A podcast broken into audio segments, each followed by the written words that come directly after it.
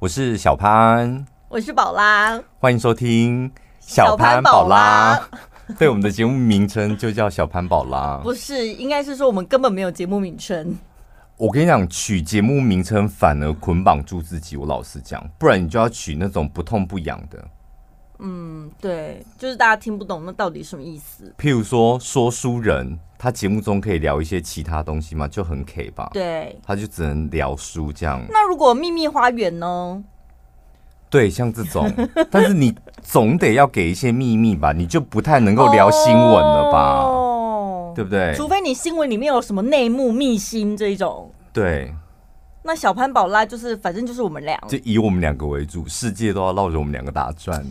对耶，话说我那天看到有我，我先问一个问题，啊、你有没有觉得，虽然我们在同同一间录音室，同一个麦克风，但你有没有觉得有一股味道不太一样？对，自由的味道。你现在已经感受到了吗？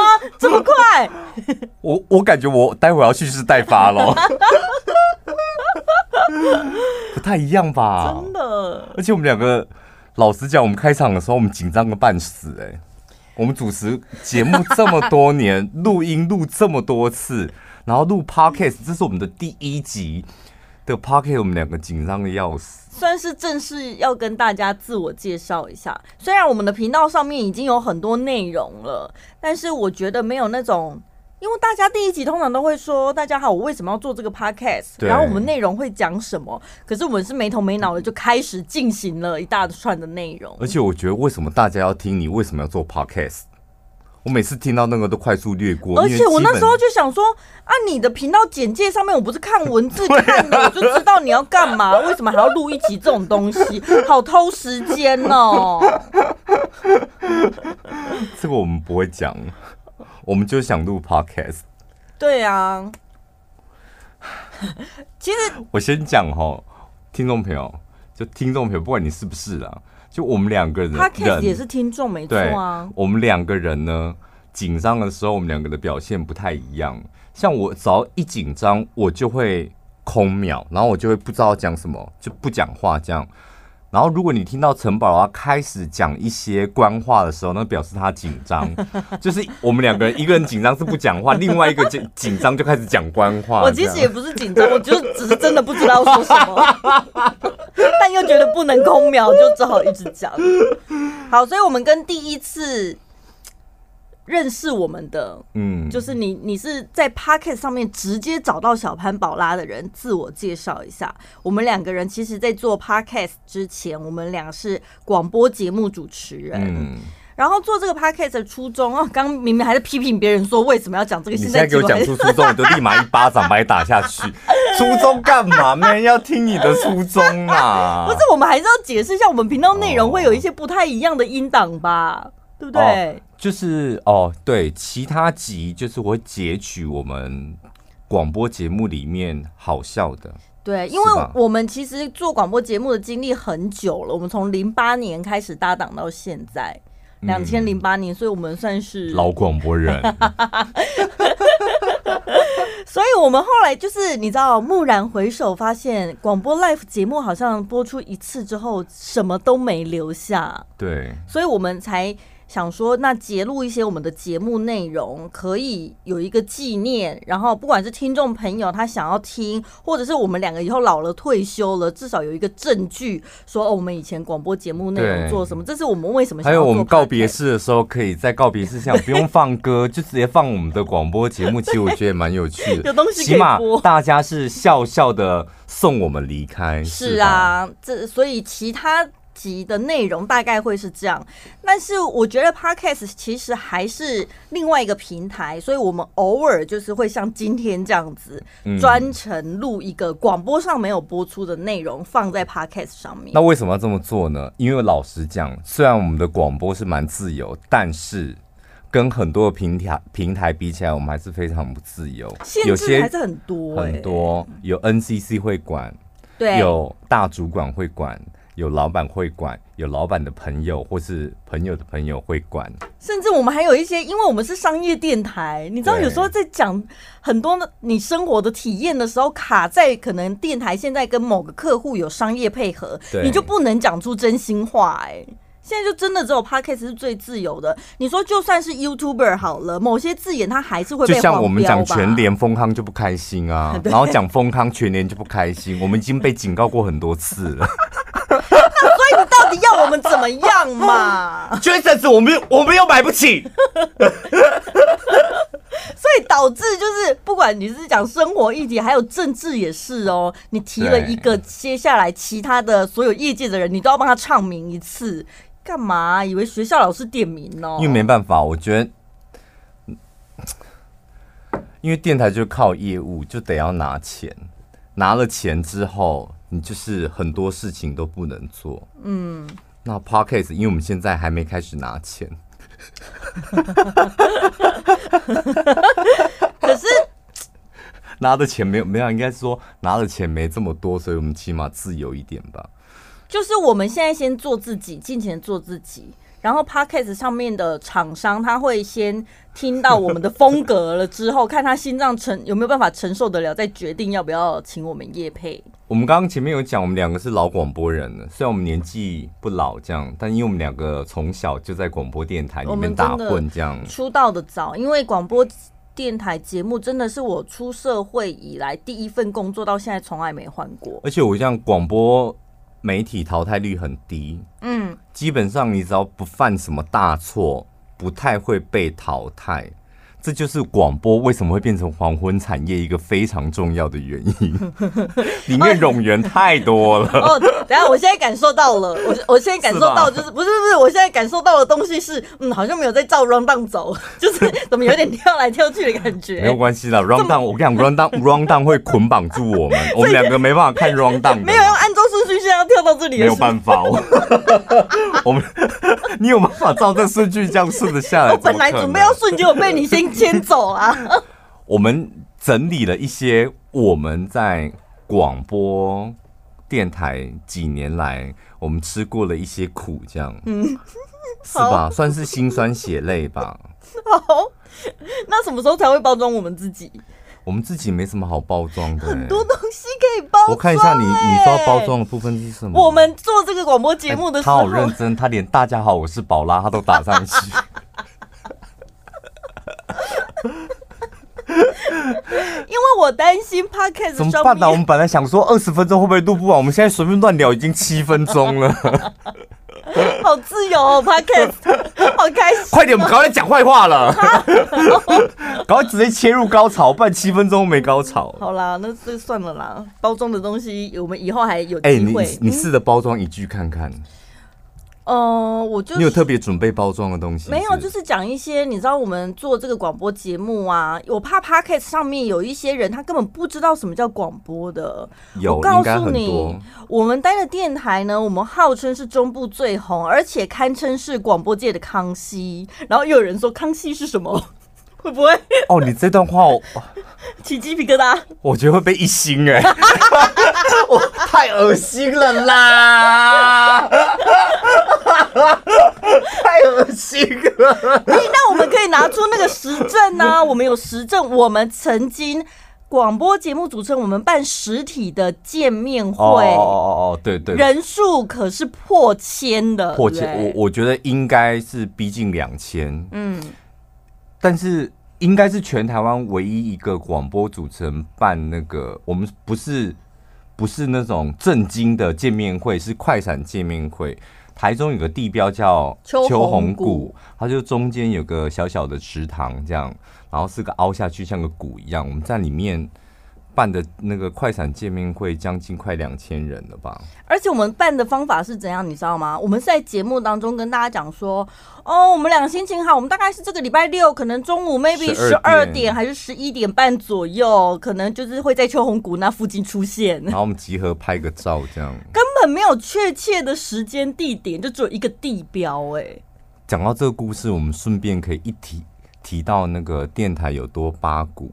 我们两个办的那一个快闪见面会，我老实讲，当天我是有点起鸡皮疙瘩，因为我们本来想说一百个人差不多了，当天那个人基本上是塞满了那个秋红谷，所以我们两个老实讲，会后是挺感动，而且就是很兴奋，这样，因为猛 po 照片，猛 po 啊，没有料到有这么多人会来，因为他根本没有什么节目活动会有一个活动内容，对不对？我们根本没什么内容，只是说哦，大家一起来这里见面拍照，竟然有破快两千人。然后那个活动之后，我们两个就被记了一个小过，被公司记过，为什么呢？这不是件好事哎！你们家的节目主持人这么红，这么多人来，这不是很好吗？你还记得被记过的原因是什么吗？好像说我们程序有问题，公司没有答应让你们办见面会啊！你们为什么大就是自作主张自己出去外面跟听众见面？你难道不知道广播节目主持人有多珍贵吗？怎么可以随便出去让人家看到你长什么样子？你们怎么可以随随便便出去让人家看？你看这是什么？我们电台有多丢脸？我到现在还是不懂。然后再来，我就说啊，我们脸书都会 po 照片，什么叫做广播？主持人不能够随随便便让人家看到看到你，将会失去什么神秘感？哎、欸，这这才几年前的事，然后电台还在说将会失去神秘感。最重要是当时的主管讲了一句话，他说：“因为你们在秋红谷办那个见面会啊，那下面有个大池塘嘛，万一听众朋友掉下去怎么办？” 领导嘞。我哎、欸，我当下心里真的想说，哇，我的天哪！然后我就直接跟主管讲说，那你就这件事情不用再讨讨论了，这样就直接记我们两个一个小过，然后就 finish 这样。嗯，后来就结束了，就因为记了一个小过，然后就结束，然后就再也听不到主管对我们碎碎念这样。好奇怪的逻辑哦！不会很精彩啊？电台就是这么八股。我跟你讲，除我们电台，其他电台也一样这么八股。他们也不能办见面会吗？后来我不知道可不可以办见面会，但后来我们就是不能够办见面会之后，我们就开始在我们的节目里面做了很多。想尽办法要惹惹恼公司的事情，甚至因为复仇吗？不是，因为我们两个不能够直接讲电台的坏话，那时候不行，那时候也没 podcast，真的不行，没啊。本来就不行啊！你身为任何一间公司的员工，谁敢就是直截了当的讲公司坏话？但是的确是有一些真的做的不好的地方，你不觉得他应该听取我们这种？一线人员的意见嘛，就是如果是大公司，他们应该会有一个什么意见箱哦，你可以匿名的那个建议或什么。但是，可是你刚刚讲的意思是说，我们是电台节目主持人，但是我们想要公开的在节目中讲电台坏话，这种事情当然不容许啊。所以后来我们想到一个很好的方法，就是借刀杀人。我们请听众朋友讲啊。欢迎大家 call in 进来，各位听众朋友。那时候，哎，我跟你讲，我们两个就是从那时候收听率飙高的，因为我们开放了一个 call in，就是欢迎听众朋友，你打电话进来，不要不要再讲我们两个的好话，也不要再讲那个电台的好话，因为毕竟我们大家都在同温层，你就应该打电话进来，觉得我们哪里做的不够好，我们两个哪里做的不够好，我们电台哪里不好。然后有哪一些桥段是你不喜欢让听众朋友讲？对，听众朋友打电话进来，完全没有在客气，而且他们有的是指名道姓的，哎，当然我们都希望他指名道姓。对，先讲一下其他，就是二十四小时里面，除了我们两个时段之外，其他时段的主持人，然后我们都会引导他，譬如说我们讨厌某一个主持人，讨厌某一个厂商，引导他把正确答案讲出来。那是我这辈子第一次感受到这个成语“借刀杀人”的快感。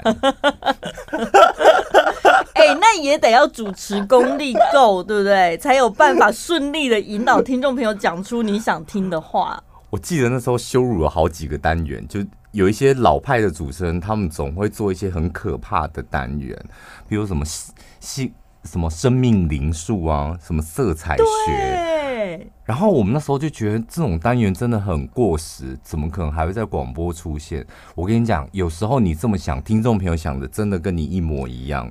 所以，可是可是，如果我换个角度，我是那个主持人的话，我必须说，真的世界上各式各样的人都有，你不管做什么主题，还是会有人支持你，只是。多跟少的差别，对。但是对于他当事者而言，他会觉得，哎、欸，有哎、欸，我有些听众朋友，他就是会关心他的生命灵数啊，我会影响到他的人生哎、欸，很重要。这种老派主持人很可怕。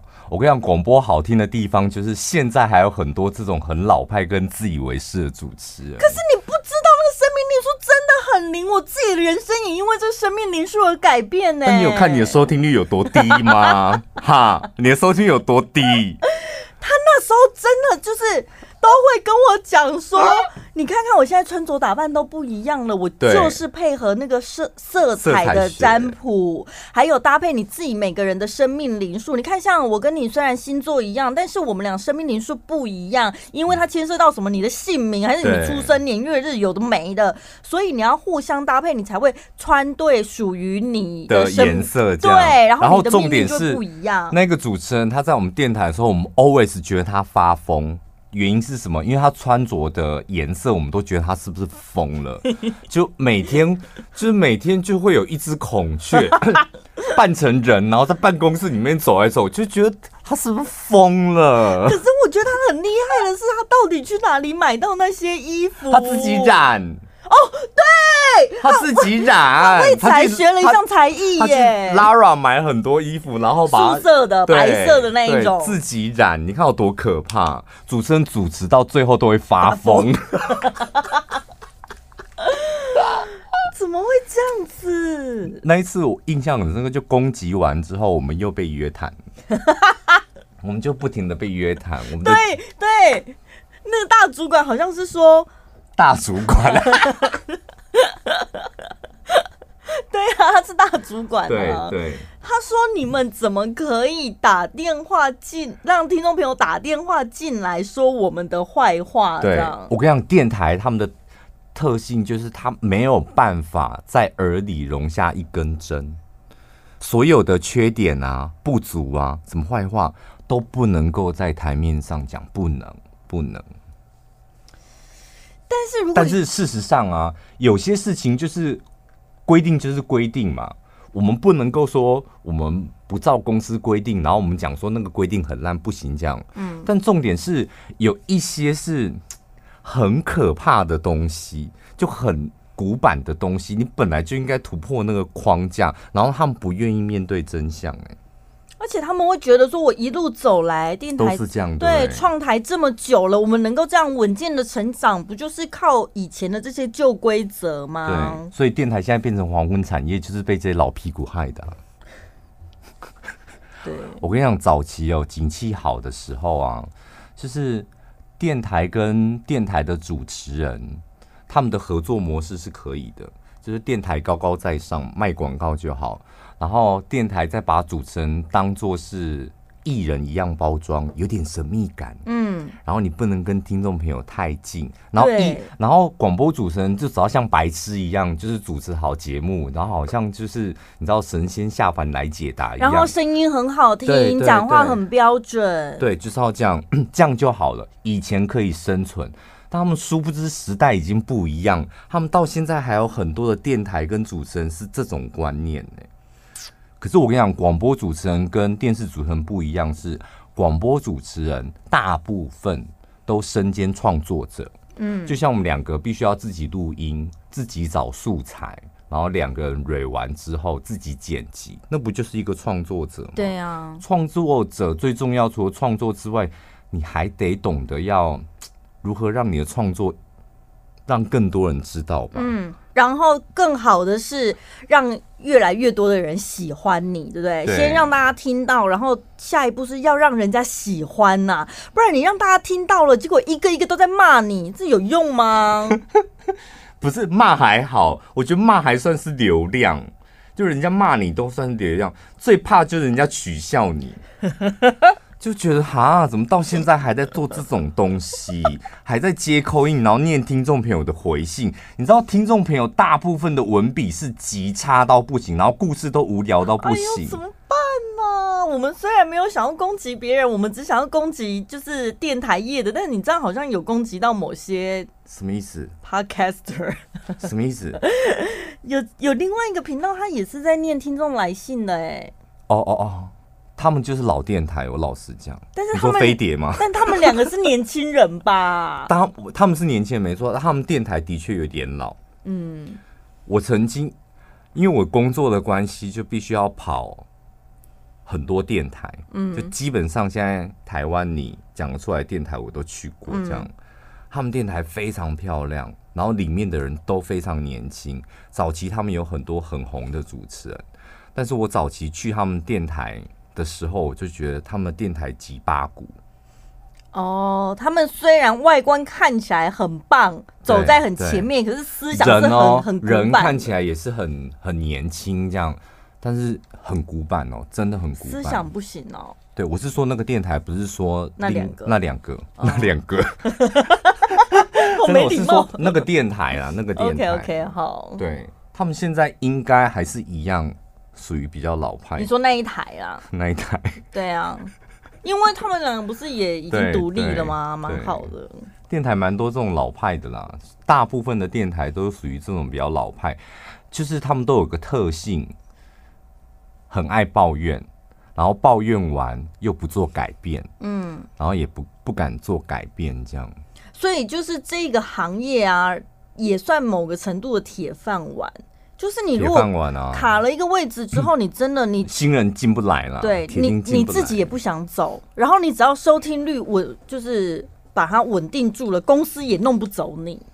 而且大收听率第一名就只有一个节目，所以大部分人的收听率是都很烂的，啊，他们还是稳住他们的节目啊。啊，反正公司你只要跟主管维维持基本好。这没有，这有一个原因，也是在于说公司还有另外一个八股的那个印象观念，就是说。广播节目主持人就是陪伴听众朋友的好朋友，嗯，所以你就是要固定在这个时段，每天的几点的时候，你就应该出现在他们身边，因为他们习惯你了。我如果一直换人的话，他就不会定频在我们电台啊，因为主持人一直换来换去，他的好朋友一直跑掉。我觉得，如果到现在还有这种观念的电台主管，你们应该都要被抓去关，嗯，好严重哦！电台就真的充斥了太多。太多这种老思维，我印象很深刻。就是 我参加过一次台湾，就是很多电台啊、主持人啊，然后高阶主管的一个研讨会，然后也参加过那个我们那个系统叫 RCS，他们办的就是在大陆办的一个广播电台的研讨会。大家都讨论出来，几年前哦，然后这几年都是讨论出来一个重点，就是广播它是黄昏产业。嗯，就是。广播业务广告越来越少，然后因为什么行动装置啊、网络的广告啊，大家在攀升，所以挤压到那个广播的广告，所以大家归咎出来的一个结论就是，广播真的是个黄昏产业，但是它不会死。对。然后我都想说，这么大型的那个广播研讨会讨论完之后，结论还是只是广播是黄昏产业，没有人想怎么做。因为他前面讲的都是事实啊，他们就是我们认清事实了，那我们也知道我们改变不了，但是大家放心哦，因为我们死不了，是真的死不了，总是在有某一个时刻，你们非得要用广播讲点大，讲点你们不爱听的大道理。我真的觉得，就是有一次我听那个凯莉跟 Ken 他们参加完，有一集是参加完广播金钟，然后他们就心得分享了一下，这样。嗯我觉得他们有一段话讲得很好，就是广播的资源这么多，然后不管他们要从广播出发到其他的平台，应该会比其他人来的起步来得快，这样，但广播永远都不做这些事。哦，是吧？譬如说主持人他有。好的逻辑，好的声音，甚至一个不错的录音室，像我们要录 Podcast，立马开麦就可以录了吧？嗯，其他人还要买麦克风，对他们自己要做学习一下剪辑，然后甚至现在外面很多人是在授课，教你如何做 Podcast。但是你知道，你问广播人说你为什么不做 Podcast，做那干嘛？会有几个人听这样，然后也不敢看看就是自己的广播节目有几个人在 听。他可能就是因为知道啊，所以想说我只要有一个数字差就好，我没必要再开第二个很差的数字让打击自己。哎、欸，我们两个是因为我们现在还是在广播这个环境，所以我们当然可以出来讲讲广播几句话嘛，对不对？嗯、如果我们两个现在不在广播，我觉得我们回过头再讲广播怎么样怎么样，那有点不厚道。对，那有点像马后炮。对啊，有时候真的。那我们还在这个环境，就是因为我们我们还觉得广播其实事实上是有希望的嘛。黄昏产业，什么叫黄昏产业？我认同。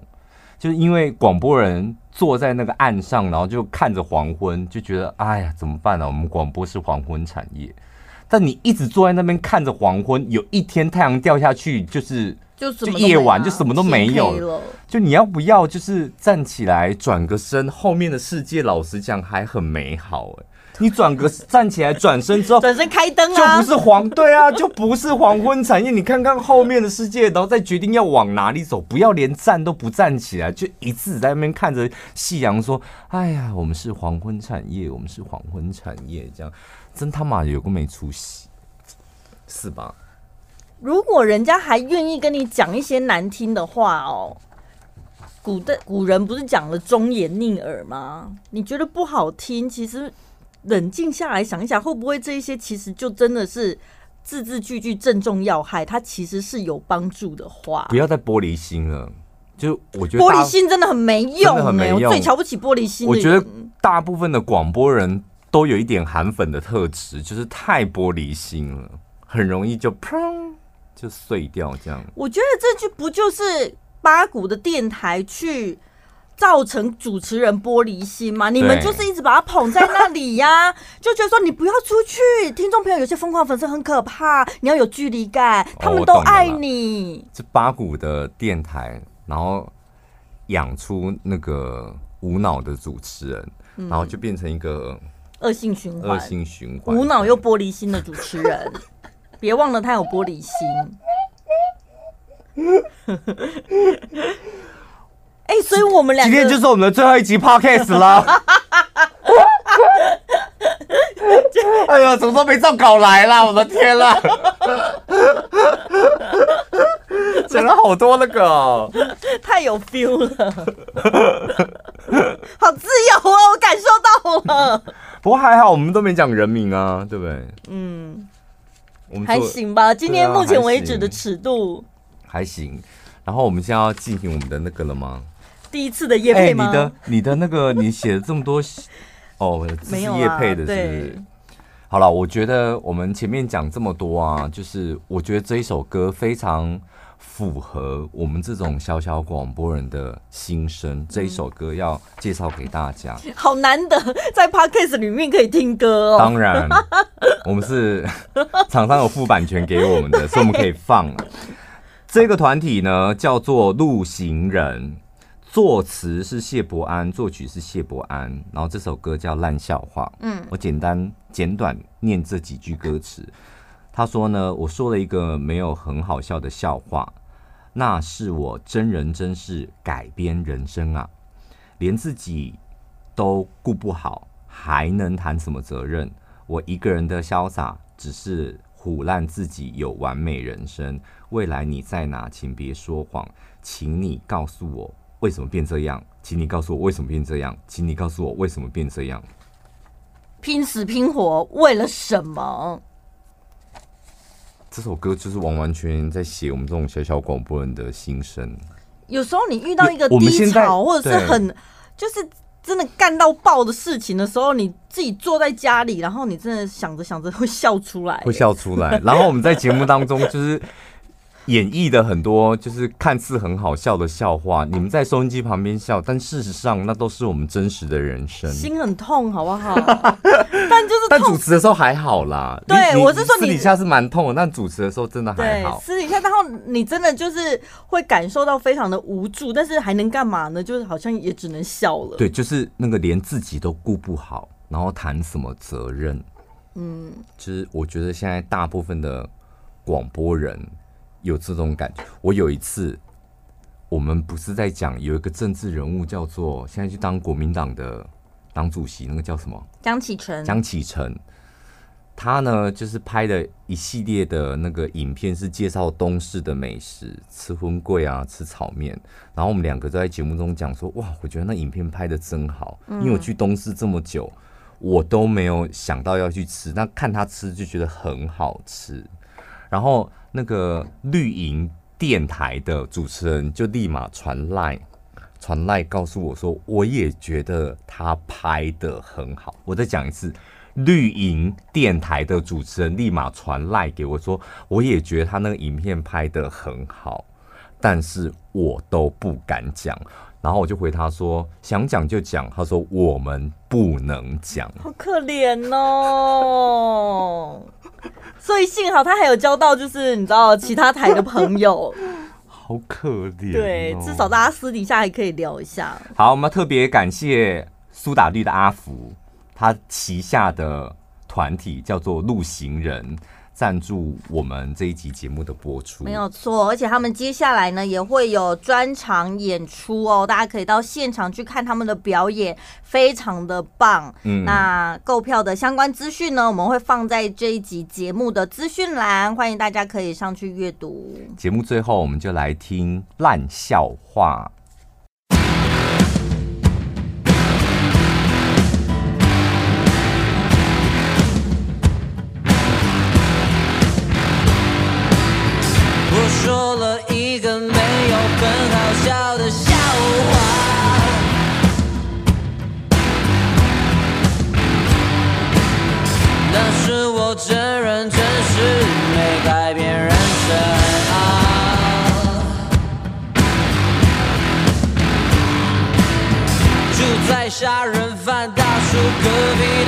跳吧，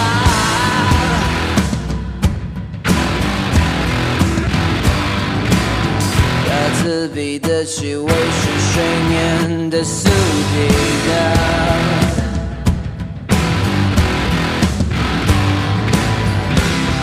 连自己。